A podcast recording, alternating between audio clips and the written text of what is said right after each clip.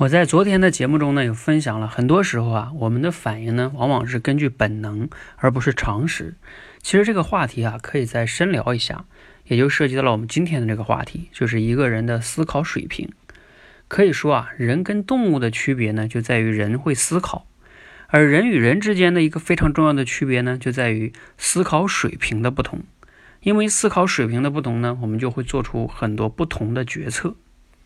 那这里边说的思考水平，到底什么决定了一个人的思考水平呢？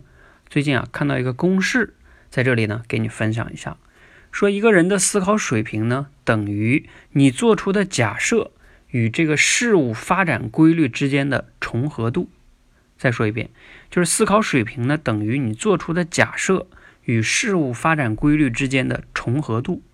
换句话说呢，就是重合度越高，你的思思考水平就越高。重合度越低呢，当然你的思考水平呢就越差。比如呢，当你决定买入一只股票的时候，你当时的假设呢肯定是它可以涨，你才会买入嘛。但是呢，如果哈它不符合实际的股票的这个增长规律的话呢，最终你可能就赔得很惨。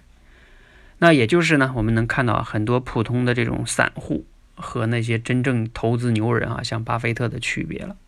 甚至呢，同样啊，在一些创业的领域里边，也是很考验你的决策水平的。我们就能看到，在不同的假设下，不同的创业者呢，会选择了不同的行业呀、不同的发展模式啊，等等等等。那创业的最终的结果和境遇啊，差别也是非常大的。这个呢，相信大家从新闻上都能看到不同创业者的情况哈。那其实从这个公式上来看呢，我们要想提高自己的思考水平哈，也就比较简单了。一方面呢，我们就要想办法去提升自己认识世界这个发展的规律，你要有一个清晰的认识。那怎么办呢？那可能就主要是多学习了，比如说各个学科哈，比如说各种学科，物理呀，包括等等等等哈，我们这个什么社会学、心理学啊，其实就非常广泛了。你怎么样能更好的去了解这个世界？这个非常重要，多学习。第二个呢，光多学习还不够。因为呢，第二个就是你脑子里边那些假设，如果你不能去认识的话，那你还是不能让他们重合嘛。所以呢，我们要再多实践，多去做决策，然后多去反思。这样的话呢，你才能假设去检验啊，检验你的那些假设和刷新你自己大脑里边的那些认知，然后让这些假设呢和事物发展规律的重合度变得越来越高。这样的话，你的思考水平就在不断的提升。